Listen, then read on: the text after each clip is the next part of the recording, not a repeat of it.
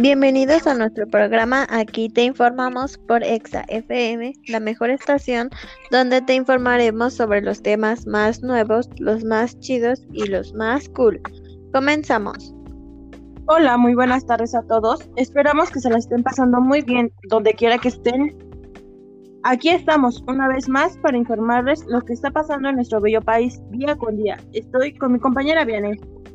Así es, hola a todos y esperamos que el tema de hoy sea de su agrado y que en casita también comenten sobre este tema. Nos interesa mucho tu opinión, así que búscanos en Twitter como arroba aquí te informamos y déjanos tu opinión al respecto. Recordemos que en cabina también contamos con la participación de mi compañera Diana. Hola a todos, el tema de hoy es el aborto, el cual es la interrupción y finalización prematura del embarazo, ya sea de forma natural o voluntaria. El aborto se tiene que llevar a cabo antes que el feto pueda sobrevivir fuera del útero. Un aborto que ocurre espontáneamente también se conoce como aborto espontáneo. Por otro lado, cuando se toman medidas deliberadas para interrumpir un embarazo, se llama aborto inducido. Es por eso que en México las causas de aborto son muy diversas. Los grupos feministas señalan que los gobiernos estatales y los hospitales no siempre garantizan el acceso al aborto en caso de una violación o cuando la salud de la madre o el feto está en riesgo. Es por eso que aquí preguntamos, ¿qué es lo que piensas sobre el tema del aborto y las feministas?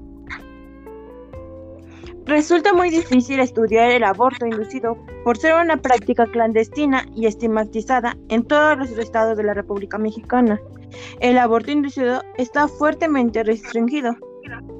Únicamente en la Ciudad de México y en el estado de Oaxaca han aprobado la interrupción legal del embarazo hasta las 12 semanas de gestación sin una condición inherente para realizarlo. Claro, si las mujeres tienen información y medicamentos, pueden tener abortos seguros.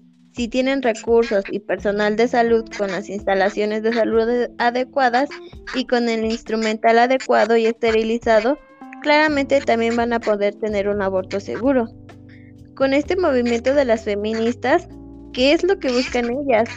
¿Abortar nada más o el derecho a decidir sobre ellas? En mi punto de vista, yo creo que es el derecho a decidir sobre ellas, ya que el feminismo liberal usa el discurso de los derechos humanos para proteger a las mujeres que ponen en riesgo su salud y su vida en concurrir abortos inseguros en condiciones de clandestinidad, pero también para proteger su libertad reproductora y su autodeterminación para decidir cuándo y cuántos hijos tener o no tener hijos. Los derechos de, de reproducción, el derecho al aborto seguro en particular, proteger los derechos a la vida la libertad y la seguridad de la persona, que están incluidos en la Declaración Universal de los Derechos Humanos. Claro, también porque existen opciones para que el embarazo pase a ser clandestino, o sea que no sea seguro.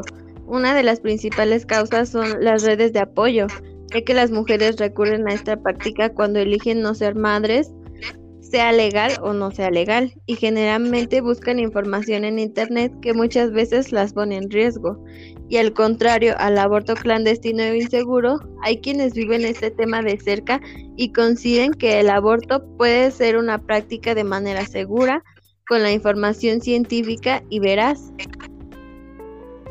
Claro, para esto los derechos de reproducción reproducción quieren garantizar el derecho a la vida de las mujeres que ponen en riesgo su vida al practicarse el aborto inseguro en condiciones de penalización. Para esto, la penalización violenta el derecho a las mujeres a la libertad, la libertad de decidir sobre su embarazo no deseado, sino también de su vida futura. Asimismo, la penalización viola el derecho a la integridad corporal, forza a la mujer a llevar a términos de un embarazo que no desea Implica también imponer todas las molestias, síntomas y problemas de salud que un embarazo involucra. Con ello, también se violenta el derecho de la mujer a la dignidad. Existen algunas causas a nivel nacional por las que una mujer puede... Esto es de acuerdo con la Comisión Nacional de los Derechos Humanos. Entre esas causas se encuentran cuando la, cuando la continuación del embarazo afecta la salud o pone en riesgo la vida de la mujer, cuando el feto viene con alguna malformación, al igual en esta parte de inseminaciones artificiales cuando se llevan a cabo en contra de la voluntad de la mujer, Otra causa sería cuando la economía precaria de la mujer se agrava al continuar con el embarazo. Y cabe mencionar que por violación es la única causa que ha sido aceptada por las 32 entidades de la República y que la toman como una justificación para abortar.